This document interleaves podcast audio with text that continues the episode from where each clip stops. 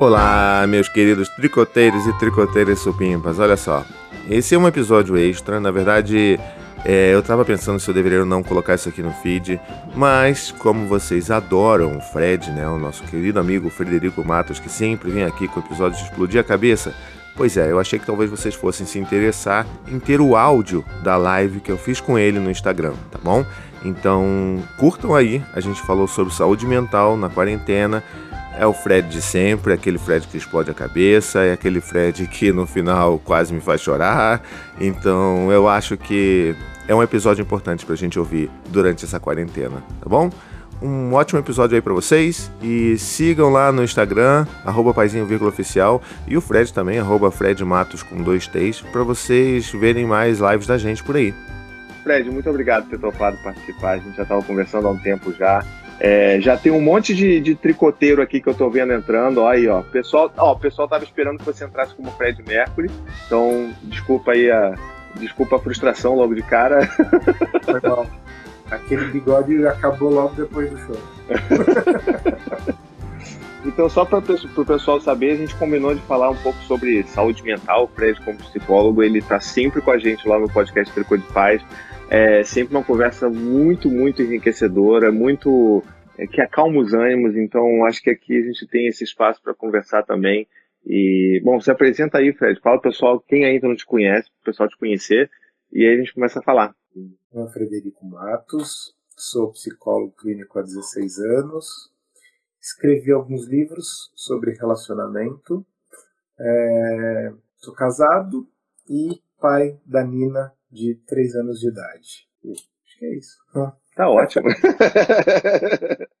ah, então, a gente tinha combinado de falar sobre saúde mental, acho que a gente já está aí. Eu já não sei mais qual é essa semana, se essa é a terceira ou é a quarta semana de quarentena. É, o tempo já não faz mais sentido, mas enfim, é, eu acho que é um bom momento para a gente fazer um, um checkpoint aqui, ver como é que está todo mundo, é, o que, que as pessoas estão sentindo. É, como é que o que, você está percebendo por aí as pessoas estão falando com você? Você tem feito muito conteúdo focado nisso também no seu Instagram, o que é maravilhoso.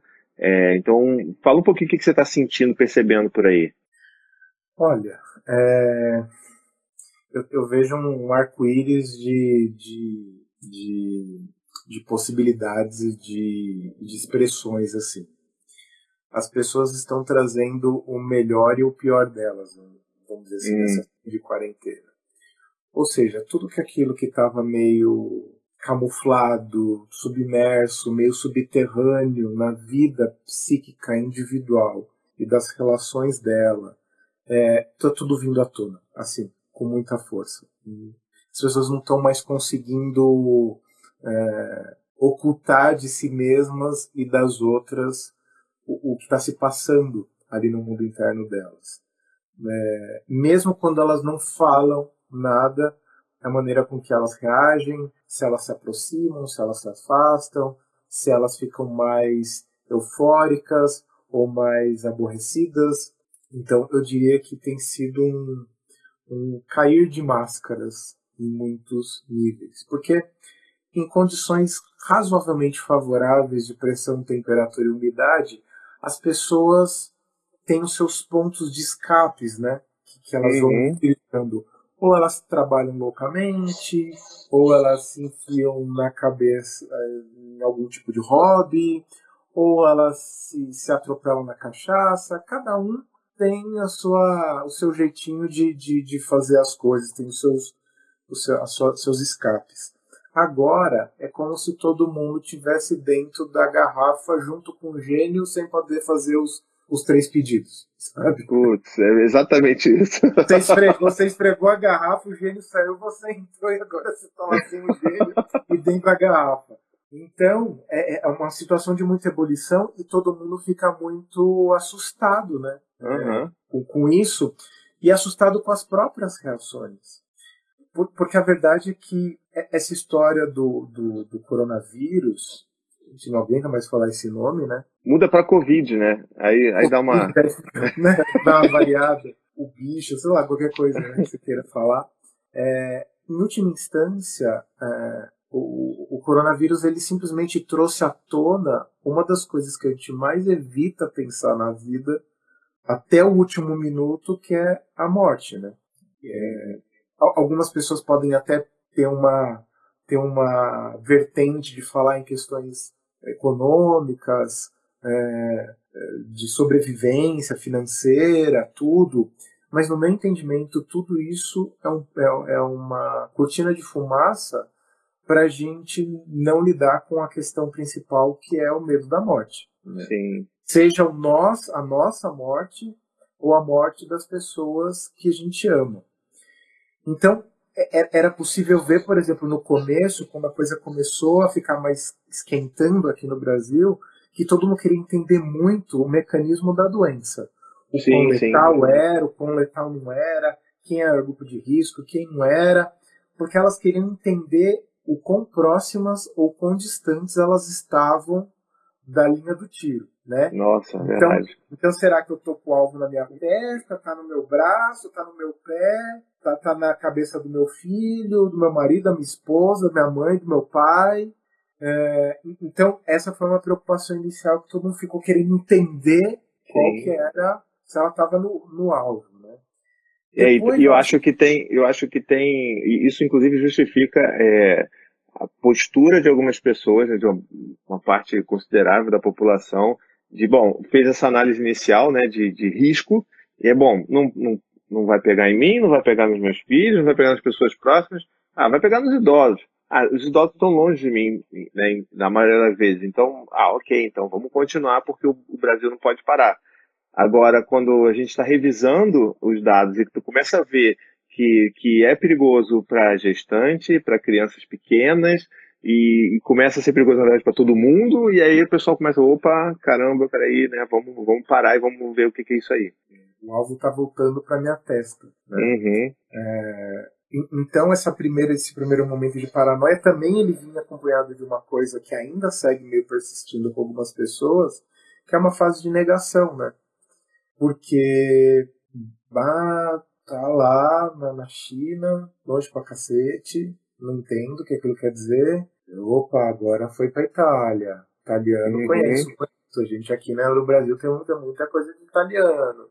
Né? De repente tá, tá, tá descendo o negócio. Tá, de repente, quando chega aqui, a gente fala: Não, mas não, não, mas não, chegar aqui na minha cidade. Ah, caralho, chegou na minha cidade. Não, mas não sei se vai no meu bairro. E já ouvi falar do vizinho ali. Aí você começa a ficar com essa sensação. É, aí as pessoas começaram a se dar conta um pouco do que era aquilo. Porque no começo, você imagina, ah, coronavírus, não entende direito o que é. De repente você fala assim: caraca, esse negócio faz eu morrer com a sensação como se eu estivesse me afogando. Hum, não gostoso. Quando a gente era moleque, né? Que ele fala assim: você queria morrer afogado ou queimado vivo? Uhum. Ai, queimado, afogado. Ai, acho que afogado. Não, mas pensa um pouquinho, morrer afogado não é bom, né? Não é... Aí a gente começa a se dar conta um pouco de que não é exatamente qual, não vai ter velório, não vai ter gente falando no seu velório, ah, que saudade do Frederico. Não vai ter, não vai, ou seja, você não vai conseguir nem ter uma despedida minimamente solene. Aí uhum. você começa, o negócio é uma morte em glória, não vai ter visita no hospital, não vai ter Deus, família. Que Últimos desejos, ter, né? Não vai ter. Não vai ter. Me perdoa por, por alguma coisa que eu fiz de errado. Ou seja, as pessoas não vão fazer é, as pazes com a vida, em última uhum. instância, né? Nessa, nessa coisa. É, então, é isso, é disso que se trata. Na verdade, o coronavírus desperta todas as nossas ansiedades porque a gente fica com medo de lidar com a morte e com todas as angústias próprias de você ter ela mais perto de você. Tem gente que, que, que eu lembro que me falava assim: ai, Fred, se eu soubesse o dia que eu vou morrer, eu ficaria muito tranquilo, né? E eu digo para a pessoa: olha, não sei, porque ter esse demarcador assim de contagem regressiva pode fazer algumas pessoas ficarem bem desconfortáveis, né? Ah, mas se eu souber que eu tiver 37 anos e 30 dias, não sei que lá quantas horas, eu ia fazer uma conta financeira, não sei o que lá, vá tudo calculadinho nessa data. Não sei, porque quando a gente tem a sensação, e, e, qualquer pessoa que já teve perto da morte ou da morte de alguém, né, acho que, sei lá, depois dos 30, acho que ninguém não passou por alguma experiência perto disso, né, ou da própria. Uhum. você fala assim, não é tão tranquilo do jeito que a gente gosta de, de, de idealizar. Então, em última instância, essa história toda da epidemia coloca a gente mais próximo da ideia da morte e, portanto, revisitando tudo aquilo que diz respeito à vida. E por mais que a morte seja a única certeza que a gente tem, quando ela está na esquina de braço aberto para a gente, a gente fala assim: eu não sei se eu sei lidar bem com isso, de fato. Uhum. Então é um pouco isso que tem mexido com a cabeça das pessoas e por isso muita gente negando o que está acontecendo, não é desse jeito, porque o vírus não é detectável, é invisível. Então, se você tivesse um fenômeno da natureza, né? Eu, eu me lembro que dois anos atrás eu estava no meio do furacão Maria, lá em Punta uhum. Cana, né? Fui viajar para Punta Cana, cheguei no aeroporto e falei, e aí, aquele furacão lá, os caras, não, tá tudo bem. De repente, nossa, fecha o hotel inteiro e vai passar o furacão aqui. Eu, minha Nossa Senhora. Eu, a, Nina, a Neu com a Juliana e a Nina pequenininha. Ferrou, ferrou, ferrou, ferrou, ferrou. Quando eu vi o coqueiro vergando no chão e coisa voando, só faltava aquela cena de filme que a vaca tava voando no meio do uhum. Aí eu falei assim, minha Nossa Senhora, nunca vi um vento desse na minha vida. E aqui me cagando de medo. Então quando a gente vê a coisa à nossa frente, é mais fácil, apesar de ser mais tão difícil quanto. Agora, quando o vírus é pequeno a ponto que você não sabe ah. quem é, você consegue duvidar um pouco mais do que aquilo, né, do que aquilo se aquilo está acontecendo de fato. Então, uhum. acho que o primeiro panorama é assim: as pessoas num misto de alarmismo, minha nossa, vamos morrer loucamente, e um misto de negação, meio vai passar, daqui uma semana a quarentena acaba e bora a vida normal. Então eu vejo um primeiro momento em que as pessoas ficaram nessa, nessa divisão. É, agora eu vejo as pessoas mais apreensivas, né? Meio, meio... Assim, e aí? Medo. É. Não, não, não, passou, né? Como é, como é, como é que não está um número assustador aparente de mortes, mas não passou também. Como é que é isso, né? Aquela coisa todo mundo tá ah, mortes, muitas mortes por dia, todo mundo estava até meio no início de aflição e vamos ver se é isso mesmo. É, parece que o número não está gritante a ponto de todo mundo sair correndo. Mas esse número muda de um jeito tão esquisito a cada semana, a cada dia, que você não pode fazer esse tipo de afirmação de que parece que não está desse jeito. Porque a gente uhum. não tem precisão de dados, a gente não tem nada disso. Então tem, tem esse fator ainda. Então tudo é, gira em torno agora de uma, de uma imprecisão, Sim. que é a coisa que nós neuróticos obsessivos da vida cotidiana detestamos. É, ainda mais na nossa situação aqui no Brasil, que a gente sabe que não tá, que não estão testando todo mundo. Os testes estão muito aquém do que se precisa de verdade, né? Uhum. Então aqui assim a gente fica a, a, gente fica ainda mais ansioso porque a nossa expectativa é olhar aqueles números e saber que é muito mais do que aquilo que está sendo reportado, né? Então é, é, é, é essa sensação também é uma sensação muito difícil de lidar a, a Ana, a, a, Ana não, é a Carvalho, a, não, a Carla Carvalho, ela fez um comentário aqui que eu acho que é interessante também, que ela falou que não existe mais o normal de antes, vai ter que ser um novo normal, né? E é exatamente isso. É, eu acho que muitas pessoas dentro dessa negação, elas também estão negando que o mundo mudou. E o mundo mudou. Não existe mais o mundo que a gente conhecia. É outra coisa agora. E além do fato de a gente estar tá nessa negação de que tudo mudou e que a gente vai ter que entender como serão as novas dinâmicas, a gente também tem que entender que a gente vai precisar aprender a lidar um pouco melhor com nós mesmos, né? Porque é o que você falou lá no início, a gente tinha um monte de fuga, é, eu podia ir para o trabalho, é, eu podia, na hora do almoço, tomar um café, ir num, numa cafeteria tomar um café, mas hoje não, hoje a gente está sozinho e, e, quem não tem família, né, quem mora sozinho de fato, está sozinho consigo mesmo, está preso e o gênio é ele mesmo. Então, assim, é uma loucura completa, né? Exatamente. E, e essa sensação de não controle das coisas faz com que cada um espane para um lado, né?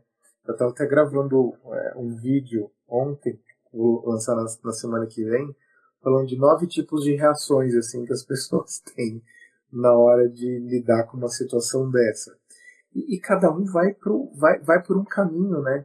Então tem gente que entra numa coisa meio do o checador de corpos, né? A, Sim. Né, a pessoa quer ficar lá em cima do lance, ali, checando corpo por corpo, dado por dado, minuto a minuto, como se ela tivesse, como se daquilo dependesse a vida dela, como se ela quer ter controle dos números, não tem controle nenhuma. Uma pessoa até perguntou aqui se, ah, se acha que o número é maior ou menor. É, eu acho que o número é muito maior. Uhum, uhum. É, é, então não tenho nem dúvida de que não é menor. A única certeza que eu tenho é que não é menor. é, tem estudo comparativo né, de internações por problemas respiratórios de um ano atrás, dois anos atrás. Sim. O número é bizarramente maior, assim, então é, tá, tá tudo subnotificado. Então a coisa tá mais feia do que a gente consegue imaginar. É, e, e, então tem gente que fica ali, contador de corpos, tem gente que entra numa vibe meio não sei o que está acontecendo, né? Então tem gente que meio que dá uma alienada na coisa toda. Uhum. Tem gente que entra numa vibe super hiper, hiper produtivista, né? Então são aquelas pessoas que querem fazer meditação, yoga, exercício físico, ah, sim, sim. dieta sim. vegana, cursos, cursos, namastê, tudo é uma coisa muito, né? Uma coisa super quero ter o máximo de controle da minha rotina porque isso vai me fazer sentir bem. E é óbvio que é, a manutenção de rotinas é, é uma coisa super importante, uhum. é importante, mas assim, você precisa ser também condescendente com as suas é, com as suas imprecisões, com as suas escorregadas, com as suas maluquicizinhas da vida cotidiana. Então, tudo bem que você esteja cinco dias dentro da sua casa e você continue passando álcool na sua língua, às vezes você vai ter esses momentos de é. loucurinha, tipo, não faz muito sentido fazer isso, mas se às vezes você sente bem de passar um álcool, ai, dar um cheirinho no álcool para poder sacar uma. Tá tudo bem de vez em quando.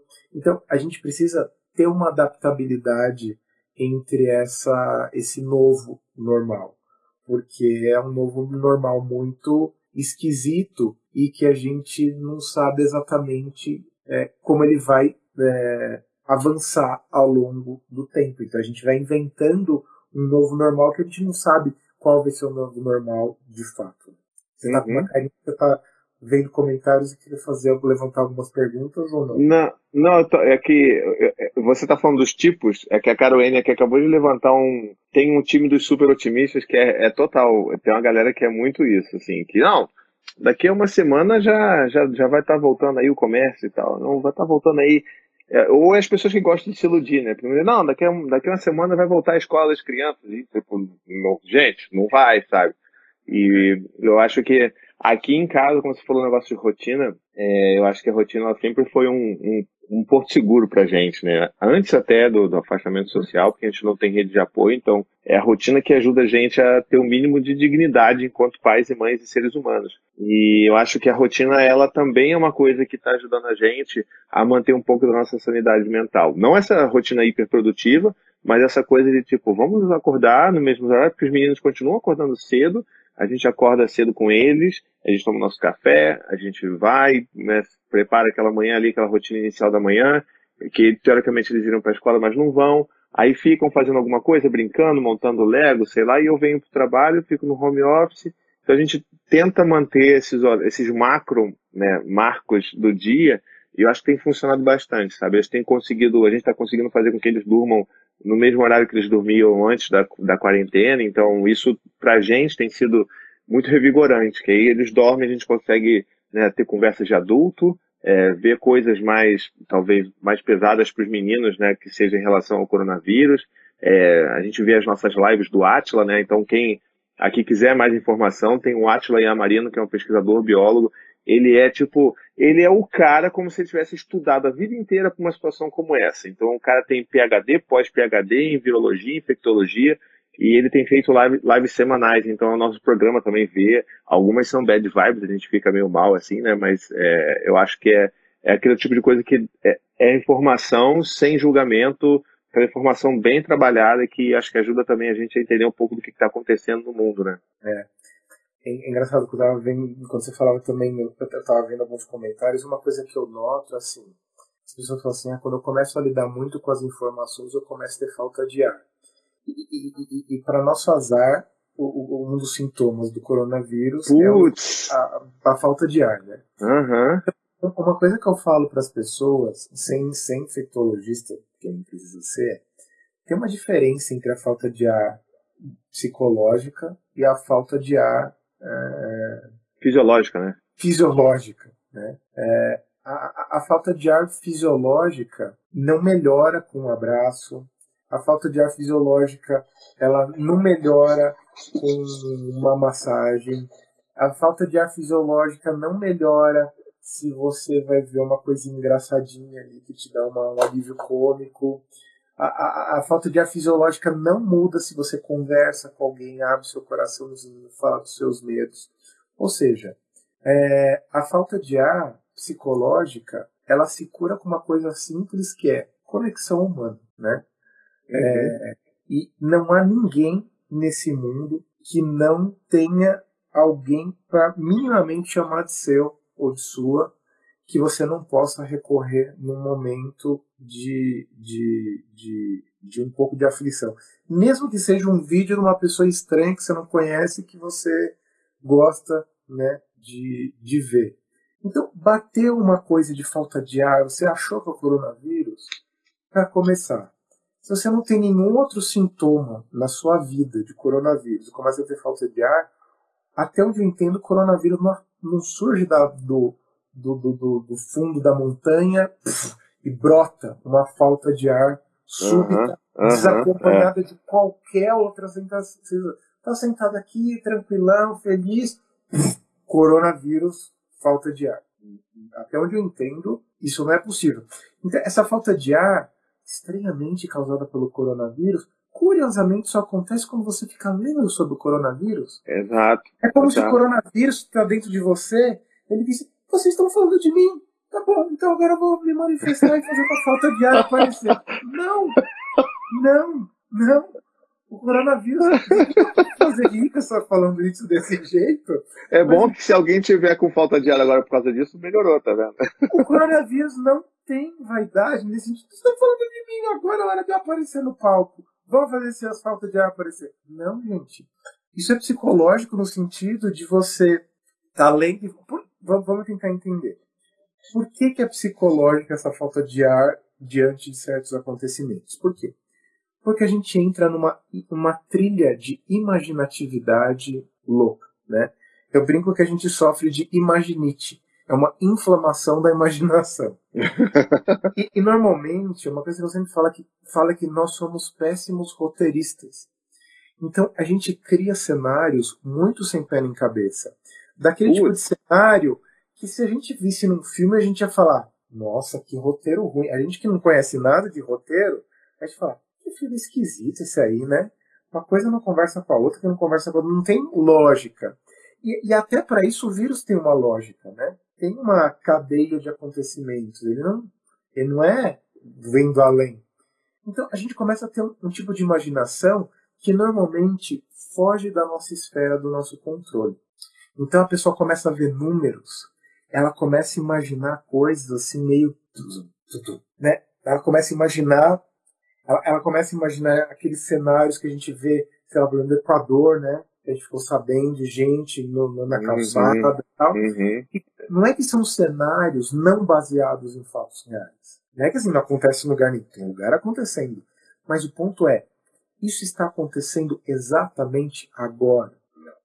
Isso está acontecendo exatamente aqui, aqui, aqui, aqui, aqui, onde eu estou? Não. Então, o que, que eu posso fazer em relação a isso? Nada, né? Então, a gente tem que separar com muita clareza o que, que é uma esfera de controle e o que, que é uma esfera de não controle. Uhum. Eu até postei isso, na, nas, nem sei mais quando que eu postei isso, assim, né? Círculos de controles. Autocontrole, controle indireto e controle fora do nosso controle. Quando a gente começa a lidar com esses números, essas estatísticas, isso é um conhecimento informativo que, no meu entendimento, agora a gente deveria ter no máximo a cada três dias. Né? A gente já entendeu que a coisa é perigosa, a gente já entendeu que a coisa é letal, a gente já entendeu que não pode tomar álcool gel, né? A gente já entendeu que ter sabão em casa é costuma ser o suficiente, né? Lavando a mão, aguinha, Né? Eu, eu aprendi que você tem que lavar o dedão também, que é um negócio que eu não lembrava. Que, eu também não lembrava, é. Caraca, dedão, né? É, você já entendeu como a coisa funciona? Muito bem. Vá se informar a cada três, quatro dias. É uma ótima sugestão. Deixe para poder se inteirar da, da visão sistêmica da coisa assistindo a live do Atila. Uhum. Né? Porque assim, eu que sou burro em termos de estatística, eu olho aqueles números lá e falo. Não sei se eu entendi exatamente o que isso quer dizer. né? Eu falo, tio, me explica. Eu não sei se eu entendi direito. Só que na minha, na minha imaginação, ela preenche o resto do espaço daquilo que eu não entendo. Uhum. E aí eu posso entrar no alarmismo ou do negacionismo. Não, a China está exportando vírus porque ela quer vender máscara. Que péssimo negócio, né? Não é? o melhor negócio. Ela podia espalhar outras coisas mais interessantes para vender, né? O AliExpress aí que tá aí para dizer, né? Eles são muito mais eficientes vendendo um monte de outras coisas sem colocar medo nas pessoas. e sem matar o cliente, né? O negócio deles ia muito bem com o cliente vivo. É, Não há, pô. não me parece haver interesse de haver. Eu não vejo nenhum negócio querendo gente morta. Talvez cemitério. Não sei se cemitérios também não. Não sei se é bom negócio para eles. É... Então, assim, quando a gente entra nesse misto de negacionismo e alarmismo, é porque a nossa mente está preenchendo os espaços vazios das coisas que a gente não tem controle. Então, a gente deveria deixar sob os cuidados das pessoas, das coisas que a gente não tem controle, com quem parece saber o que está fazendo. O que, no caso do Brasil, a gente entra e aí em controvérsias do campo político. Porque daí a gente entra no território dos, meu Deus, será que será que quem está tomando conta disso aqui sabe exatamente do que está fazendo? Hum, hum, Tem minhas dúvidas, tem muitas Né? dúvidas. tenho muitas dúvidas, né? Mas parece que tem alguém ali, tem gente contrapondo ali que dá para ter um pouco de noção. Ah, mas ai, ai, ai, ai. Então, se não bastasse a epidemia, tem essa outra esfera do campo político, tem a esfera é. do campo econômico, tudo isso que a gente tem que lidar. Mas, de novo, para onde a gente tem que voltar a nossa atenção? A gente tem que voltar a nossa atenção para o mínimo básico comum que é o que eu posso fazer aqui e agora com os recursos que eu tenho à minha disposição.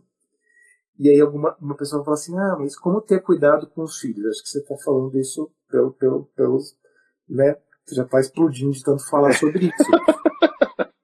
eu sempre tenho a sensação de que eles vão ser muito reativos à nossa reação. Eu acho que talvez não, reativo também não seria a melhor palavra, acho que sensíveis à nossa reação, né? Isso, é. é. Reativo no sentido de assim, eles vão reverberar um pouco Isso, Aquilo- isso. reativo nesse sentido de eles vão reverberar um pouco a nossa condição. Aham. Porque cá entre nós, a maior parte deles é a melhor parte da onda dessa situação, né? Eles estão lá na vida dele. Pensa você quando era. Eu, assim, eu, me, eu tava, tava puxando na, na, na memória como é que eu tava na época do plano Collor, né? Eu tava com 11, 12 anos. Uhum. Eu não entendi exatamente o que estava acontecendo, né? Eu via Eu meus acho- pais tensos, mas não sabia o que, que era aquilo, né? Eu falava assim, eu vi eles conversando, falando baixinho, falando vamos ter que vender o carro, vamos ter que vender o telefone. Eu falando, a gente não vai mais poder falar com a vovó? Era isso que eu tava pensando, né? Eu não tava pensando, e os desdobramentos macroeconômicos, né? Eu sei que eu, eu tava meio que naquela vibe de, ah, vocês podiam não brigar tanto, né, por causa desse assunto.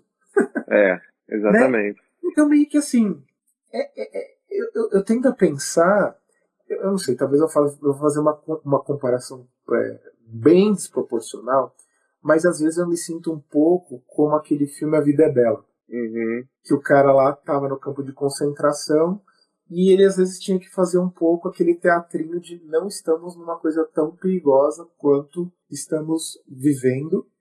E assim ele foi tocando todo aquele processo, obviamente, é uma ficção, né? De fazer o filho dele sobreviver numa, numa situação caótica dessa. Mas, em última instância, a gente precisa. É, é um exercício bonito que eu acho que tem, né? Quando, quando a gente tem filhos, que é assim: na tentativa de tranquilizar os nossos filhos, a gente é obrigado a tranquilizar as nossas insanidades. Sim, total. Total. Então, então tem um efeito reverso nessa coisa de quem acalma quem, né? Uhum. Quem está Uva galinha, né? Quem? Sim, mas eu acho que isso é muito real, porque assim, se você parar para pensar, é, as crianças estão ali, elas, é, eu acho que os efeitos mais nocivos desse, desse afastamento social nas crianças é, é, é o que pode ser provocado por nós, e não de fato pela, pelo coronavírus, né? Então, assim, se eu sou o do tipo ansioso que acompanha é, aquele mapinha em tempo real, eu vou ficar o tempo todo tenso no celular e se a criança vier me mostrar, meu filho vier me mostrar um desenho, que eu vou dar um chega para lá porque eu estou muito nervoso vendo aquele negócio, ou se eu estou, sei lá, assistindo uma coletiva de imprensa e eu estou muito nervoso e, sabe, os meus filhos estão precisando de alguma coisa de mim, assim, eles vão ser muito mais impactados por como isso nos impacta do que, de fato, a situação em si. Durante todo o processo, a gente tentou ser o mais claro possível para eles, né, para eles entenderem a gravidade da coisa. É, a gente, obviamente, não fala em números porque eles não têm a menor noção de números, mas a gente falou que, enfim, pode matar pessoas, mata principalmente velhinhos e tudo mais, que a gente está fazendo a nossa parte em casa para proteger as outras pessoas. Então, assim, eles entenderam esse, esse, esse macro da coisa, é, mas eu acho que o que eles têm, eles não têm ficado ansiosos justamente porque a gente está tentando se controlar, principalmente quando está perto deles. É aquela coisa assim, a gente tenta segurar as pontas quando eles estão acordados a gente surta depois quando eles dormem, né? E aí eu tudo bem, porque aí... Eu chamei, eu chamei de teatrinho da quarentena. É. Você, em alguma medida, você precisa de, de alguma forma. Que, que, eu até postei semana passada assim, como você está lidando com isso? Eu falei assim, bom, eu me sinto um metabolizador de, de informação. E, e, é, e, essa é um pouco da, da, da, nossa função, entendo eu, como educador, que é você metabolizar a coisa. Tem gente que pega informação e taca na cara da criança porque entende que ela tem que estar ciente de tudo que está acontecendo. Calma, né? Mas como é que você vai explicar? Qual é a narrativa que você vai colocar naquilo? Como é, como é que você vai conectar a criança com uma coisa que a gente deveria estar tá fazendo, que é como eu transformo o medo em amor, né? Porque nessa situação a gente tem duas lógicas que a gente pode usar. A do medo e a do amor. Então, toda vez que eu uso a lógica do medo é porque o mundo vai acabar, porque a economia vai explodir, porque não sei o que lá, o caos social, Daqui a pouco vou invadir a nossa casa para pegar a comida que a gente tem aqui. Então, essa é a lógica do medo. Uhum. Tudo isso precisa ser contemplado como possibilidades em alguma medida? Até pode ser contemplado como possibilidades. Mas, mas o ponto é, se a gente usar a lógica do medo, a gente vai entrar numa lógica de entrincheiramento. E, e eu entendo que tem uma diferença entre você estar em isolamento social e você está em entrincheiramento social. Uhum. O fato de você estar isolado socialmente não quer dizer que você está desconectado e nem que você está numa trincheira onde os outros são seus inimigos. E o medo faz a gente ficar com essa sensação, Sim. né? É, é, é, a, a, lá eles estão atacando a gente, aqui eles estão atacando a gente, e aí você começa a entrar numa lógica defensiva. E quando a gente está numa lógica defensiva, os nossos níveis de cortisona vão aumentando, a gente vai ficando estressado e a gente fica com o olho esbugalhado e com uma cara que dá medo. Isso não é uma coisa que cria um estado de bem-estar nem para você nem para quem está na sua casa. Uhum. Agora, se você entra numa lógica de amor e de conectividade, você consegue é, você consegue se comunicar, você consegue ouvir. Olha, eu estou percebendo. Porque, por exemplo, vai, você tá, você tá mais tenso, né? Você tá vendo lá no negócio celular. Seus filhos estão por ali. Na tentativa de trazer você para a conexão, eles se distraem, tropeçam, caem, se machucam e você chega a pensar que eles se machu que eles se distraíram porque eles são distraídos e porque crianças caem. Uhum. Crianças caem, caem, caem, verdade, mas elas também caem olhando para a gente, né? Então, se você conseguir se manter conectado dentro do limite do razoável, ainda que você saiba que você precisa continuar trabalhando em algum nível, fazendo outras coisas em algum nível, porque nem todo mundo consegue parar, né? Então, uhum. isso é, na realidade parar e ficar full time olhando para a carinha da criança. Então, também precisa ter uma negociação nesse sentido, é, na, com a sua cabeça, né? não com a criança. É, e tá com a criança também em algum nível. Então, se você tem uma lógica de amor, você está conectado. Você está atento, você não está é, você não tá ali persecutório, paranoico, você está ligado com as pessoas. E aí tem um efeito mágico. Quando você se conecta com esse sentimento de cuidado, de amor, de proteção, seu, os seus níveis de estresse diminuem também. Uhum. A sua imunologia melhora, inclusive é bom, né? Tá com imunologia boa também. O seu nível de imunologia melhora. E a verdade é que quando você está conectado com as pessoas, você se sente, você sente um calor humano diferente. Agora, quando você está entrincheirado, você não sente calor humano. Presta atenção, na hora que você está muito louco olhando número, estatística, apocalipse, você não sente conexão. Você sente medo e você sente sozinho. Agora, quando você chega e olha para alguém, puxa, pesado isso daí, né? A outra pessoa, puxa, pesado. Me conta o que, tá, você está pensando, o que você está sentindo. Ah, eu tô pensando isso. Ah, eu também tô pensando isso daí. Puxa, não sei o que lá. E o que a gente pode fazer? Tá, tá, tá. E que decisão que a gente pode tomar? Não sei, eu tava pensando nisso. Aí você sente um calor humano no meio do isolamento. Porque uhum. você não tá entrincheirado. Porque o fato de você estar tá na mesma casa não quer dizer que você esteja conectado. Pode ser que você esteja isolado em você mesmo. Sim. E principalmente aquelas pessoas que têm a tendência a achar que cuidar dos outros é não mostrar nenhum afeto vulnerável, tá enganado. Então tem momentos que você pode e deve desabar, que você pode e deve ter o um momento do chororô, que você pode e deve ter o um momento do, do apocalipse, meu Deus, quero correr. Tudo isso é bem-vindo, é válido, precisa. Se você também ficar represando todos esses aspectos, esses afetos é, receosos, de medo, isso também não vai fazer bem. É. O ponto é que você não dá espaço só para eles. E, de novo, a conexão, o amor, fazem com que o medo fique menos evidente e que ele se transforme em cuidado mútuo e não em trincheira e paranoia, alarmismo e, e, e, e confrontação das coisas. Sim. É, eu vejo que ah, uma contribuição também que tem nessa toda essa angústia que se gera é quando a gente, enquanto pai né, e mãe, a gente acaba projetando os nossos medos do futuro nos nossos filhos, como se fosse medo pelos nossos filhos do futuro que é tão incerto. Como é que a gente pode fazer isso com os nossos filhos? Que, né, como, como é que vai ser a vida deles lá na frente? E assim, o mundo ele sempre foi carregado de muitas é, muitas catástrofes, muitas incertezas, muitos perigos. Se a gente fosse parar para pensar nisso mesmo, ninguém mais tinha filho.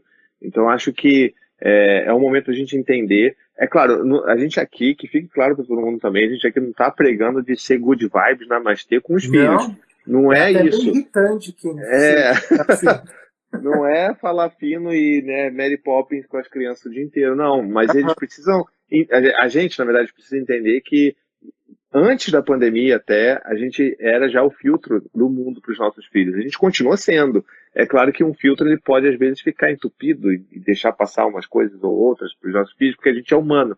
Mas eu acho que é importante a gente lembrar que nós somos os filtros. Então, não é para deixar passar tudo, mas é claro que às vezes a gente não vai conseguir proteger de tudo ou deixar, né? Vai acabar passando alguma coisa. Mas é importante a gente ter noção dessa nossa humanidade, né?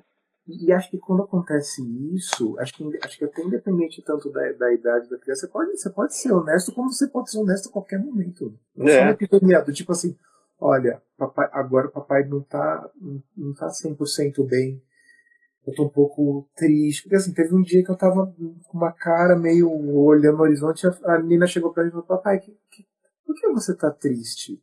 Eu falei assim, ah, filho, o papai tá triste, porque tem esse negócio do bichinho, e o papai está preocupado com algumas pessoas, com algumas situações e, e tô triste agora, né? Ela assim, tá bom, papai. E ela me deu um abraço sem nem entender porque, né? Porque eu, né? Eu faço escola quando ela tá numa hora.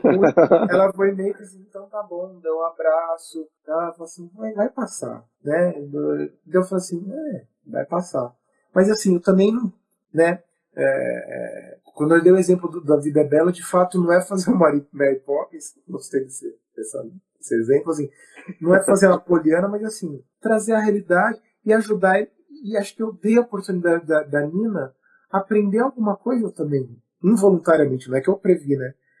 Uhum. Digo, tipo assim, ela também pode cuidar. Então tem horas, tem horas que eles estão ali naquela baderna, a casa tá virada do avesso. Eu falo assim, Nina, vamos, vamos, vamos ajudar aqui o papai a, a organizar, deixar a casa um pouco mais organizada para a próxima brincadeira. É, e aí até ela entende, vamos lá, todo, todo mundo ajudando todo mundo. Aí ela entende que é todo mundo ajudando todo mundo. Ou seja, a gente também está fazendo coisas boas para como eles podem gerenciar problemas ao longo da vida deles, né? Sim. Todo mundo ajudando todo mundo. E isso não exclui que você esteja num momento difícil, né? Então é super bem-vindo que você esteja num momento difícil e dê a chance dos seus filhos também se aproximarem de você quando você está com a temperatura interna alterada, né? Não sei se você queria falar mais alguma coisa, mas tem uma coisa para falar aqui também. Não, sim, é, você falou essa coisa da, de, de como que os nossos filhos nos abraçam, isso eu já tinha experimentado algumas vezes no passado, principalmente do Dante, que é mais velho, né? Então ele, ele, ele é mais, ele percebe mais que as coisas, é, as coisas nas nuances, né? O que não é dito, ele consegue captar melhor isso. E hoje eu particularmente estava mais para baixo é, com relação a essa coisa das cobranças que a gente faz, né, do que que eu, das minhas expectativas enquanto pai. Então eu, eu acabei brigando mais com os meninos do que eu normalmente eu gostaria de brigar, é, porque é isso, você tá com a cabeça cheia, tem um monte de coisa, é, e aí antes do Dante deitar e ir para a cama dele, subir o belichezinho dele, ele virou para mim e falou assim: "Pai, você é o melhor pai do mundo". E aí me deu um abraço e subiu para a cama dele. Eu fiquei assim, putz. aí os olhos começam a marejar, né? Aí você fica assim, é, é isso aí, vamos tocar. Não é que eu acredite que eu sou o melhor pai do mundo, mas é, ele sabe que falar essas coisas também é importante quando a gente fala, tão importante quanto quando a gente fala para eles quando eles estão para baixo, sabe? Então, é, eu acho que é uma troca mesmo. A gente dá tanto para eles e a gente acaba às vezes não imaginando que a gente poderia receber nesses momentos que a gente mais precisa, né? E, e veja, acredite nisso, você é o melhor pai do mundo dos seus filhos. Sim, porque... é. Não, não, não é só porque você é o, né, é o único. É, mas, mas, é porque eu acho que é, é a vida possível, né? Uhum. Então, se a gente não tem um pouco dessa filosofia da vida possível, a gente, a gente não vai ter muita compaixão para poder lidar com as nossas dificuldades quando a gente estiver batendo com as nossas cabeças. Uhum. E, e, assim, de novo, o melhor pai do mundo está longe de ser aquele que acerta o tempo todo, se é que existe um acerto o tempo todo, né? É, o, o, o, melhor pai do mundo, a melhor mãe do mundo também é aquele que erra, né? Mas o X da questão é como a gente vai gerenciando os nossos erros. E não é de bate-pronto, porque a ficha não cai e às vezes a gente demora para poder se dar conta e, e mesmo que a gente chega no dia seguinte e fala assim, desculpa por ontem, sabe? É, eu não notei, eu fui pensar aqui. Eles, ah, nem sei o que foi, nem lembro direito, mas só queria me desculpar por ontem. Então você também pode se retratar, a gente pode pedir desculpa, a gente. Isso não está vetado, isso não tem nada a ver com não ser o melhor pai, melhor mãe do mundo, né? Então tem esse aspecto que é muito rico dessa troca, porque agora tá todo mundo literalmente no mesmo barco que você não, você não consegue fazer de conta que você está bem quando você não está bem. É. É, então acho que isso é muito rico em termos de troca de experiência com os filhos também, né? Então, Verdade. Isso é uma riqueza dessa experiência de que, que uma coisa é quando eles estão lá não muito bem e, e a gente está num momento mais estável. Agora não, tá todo mundo mesmo meio afetado em algum nível. Então é Uhum. interessante observar essa dinâmica. Verdade. Você, você queria falar alguma coisa? O que, que você queria falar? uma coisa que as pessoas né, falam muito sobre futuro, né? O que que o que que o que que pensar sobre isso? E, e às vezes as pessoas falam assim, tem que ter fé, né, fé, vai dar tudo certo. Eu falo assim, olha, honestamente, eu não trabalho muito com, com esse entendimento de fé. Se fé for, vai dar tudo certo, né? Fé vai dar tudo certo, né? Quer dizer, vai dar tudo do jeito que a gente gostaria que fosse. Porque a Uhum. gente sabe que a vida não é. A vida não, não, não, não, não dá pra gente o que a gente gostaria que ela desse, que a gente projetou, que a gente sonhou. Às vezes pode ser que sim, às vezes pode ser que não. Normalmente, quando as pessoas viram um super astro da, da música e depois elas contam a história dela, elas- é, é mais fácil elas falarem sonhe e dará certo. É, acredite e persista, porque não, às vezes não dá, né? E, e, às vezes é, você, é com você que não dá, às vezes é comigo, às vezes é com outro, e às vezes também é com a Beyoncé também. Nem tudo dá certo com a Beyoncé, uhum. né? É, então eu não gosto tanto desse conceito de fé, vai dar certo, né? Eu gosto do, um pouco do sentimento de confiança. Que, que, que para mim, onde se pauta a confiança? A confiança se pauta no meu repertório, né? Naquilo que eu posso fiar, naquilo que eu posso fiar com alguém, que pode ser comigo, pode ser com as pessoas que estão do meu lado, e que tem a ver com o meu repertório em que sentido? Eu, eu tenho uma coisa boba, né, que às vezes eu falo, eu nem sei se eu vou me repetir, é que eu gosto da, de olhar para a lua em momentos que eu estou muito, muito, muito aflito, assim, né? Uhum. E eu tenho esse hábito desde, desde a minha primeira percepção de sofrimento agudo, quando eu tinha uns 14, 15 anos, que eu tava querendo meio me matar, sabe? Mesmo. Caramba. Eu, eu olhei para a lua e eu pensei, puta viajandão, eu nunca usei droga, tá? É, eu olhei e falei assim, caraca, essa, essa lua tá, tá no céu faz tempo, né? E ela vai ficar. E eu pensei, eu vou fazer um pacto com a lua, né? De toda vez que eu tiver numa situação meio difícil, eu, eu vou olhar para ela e vou tentar lembrar da última vez que eu olhei para ela achando que ia ser difícil e que eu não ia sobreviver. Né? E eu meio que, desde os meus 14, 15 anos, eu tenho esse pacto com a lua. E toda vez que está muito pesado, eu dou uma parada, tento achar onde que a lua tá, e olho para ela e falo assim, você tá aí ainda, né? E eu me lembro de todas as outras luas, me referenciando a todas as luas que eu achei que dessa vez ia ser foda e não ia conseguir, né? Uhum. E eu falei assim, eu consegui, né? Não porque deu certo, não porque saiu do jeito que eu queria, não porque foi tudo lindo, mas porque eu de um jeito ou de outro eu atravessei aquilo eu sobrevivi, eu, eu, eu dei novos sentidos para mim mesmo, eu construí pontes, eu conheci pessoas, eu fiz coisas, ou seja, eu tive situações ruins e eu fui conseguindo dar movimento para a vida. Eu pus a coisa adiante. Então, eu não tenho fé que as coisas vão dar certo. Eu tenho a confiança de que, seja lá o que venha acontecer, eu estarei lá para enfrentar como eu sempre estive para enfrentar tudo. Pode ser que eu saia inteiro, pode ser que eu saia faltando partes, mas eu vou seguir em frente da melhor maneira possível que eu conseguir. Mesmo que aquilo não saia do jeito que eu tinha imaginado. Então eu não, eu não vivo em função de que as coisas deem certo ou saiam do jeito que eu planejei. Eu vivo em função de que eu vou estar tá lá e eu posso contar comigo e com outras pessoas quando as coisas difíceis acontecerem. Poxa, que bonito, cara. Que bonito. É sempre assim, né? No final da conversa você vem e joga uma tá!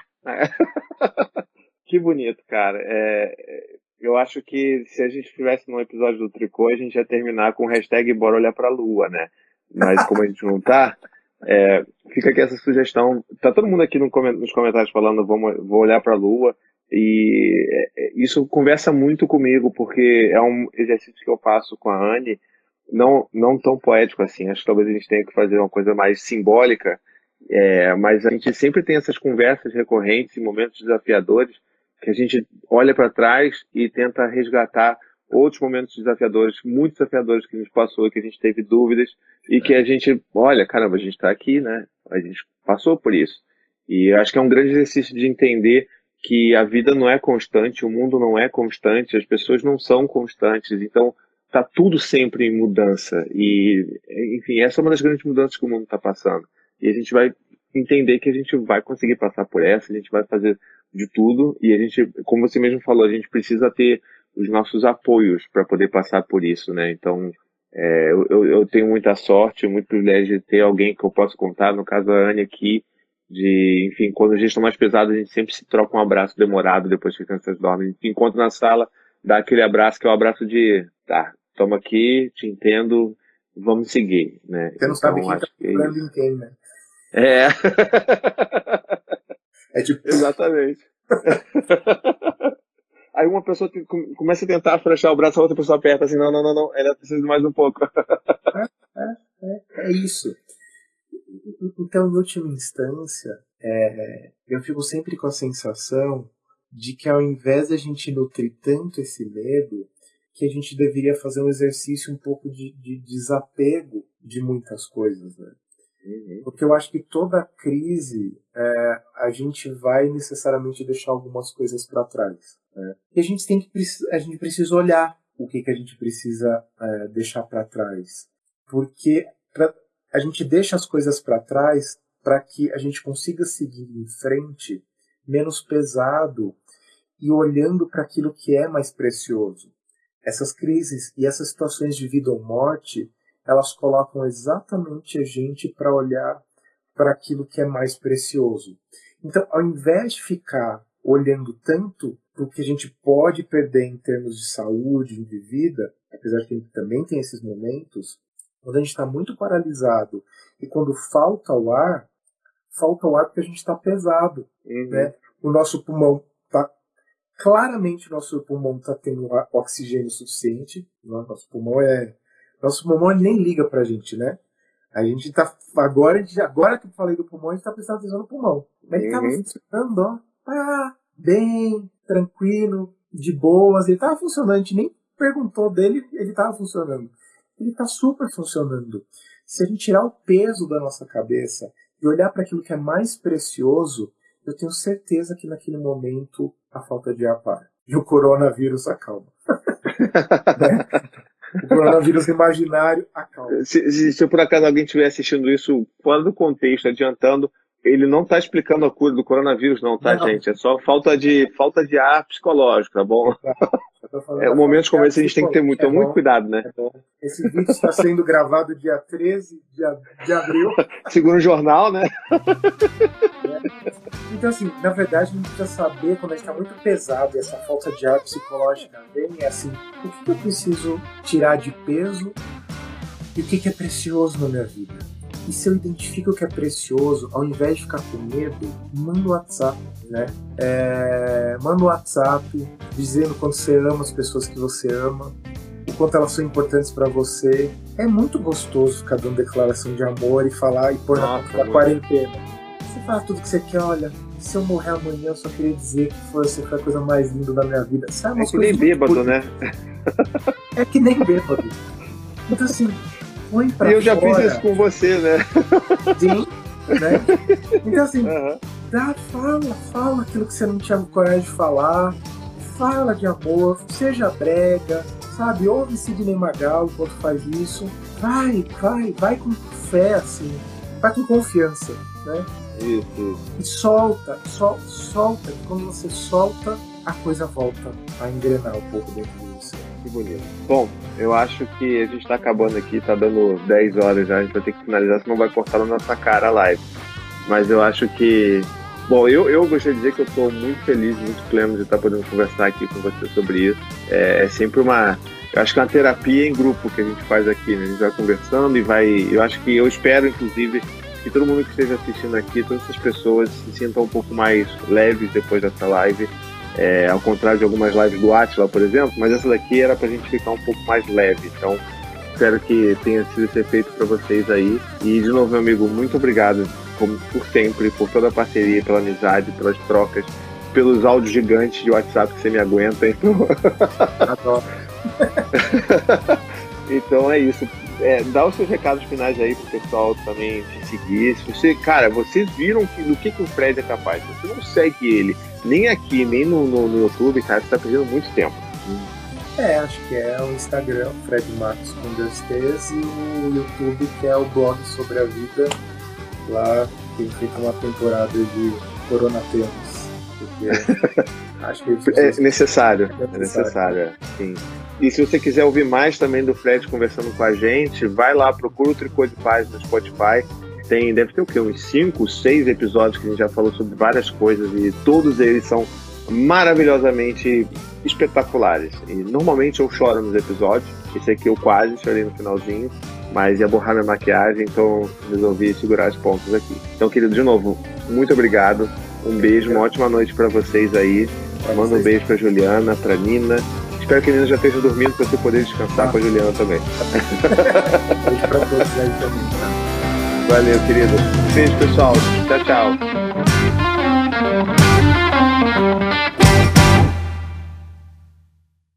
Esse podcast faz parte da família Paizinho Vírgula de Podcast. Para mais textos, vídeos e podcasts, visite lá o paizinho.com.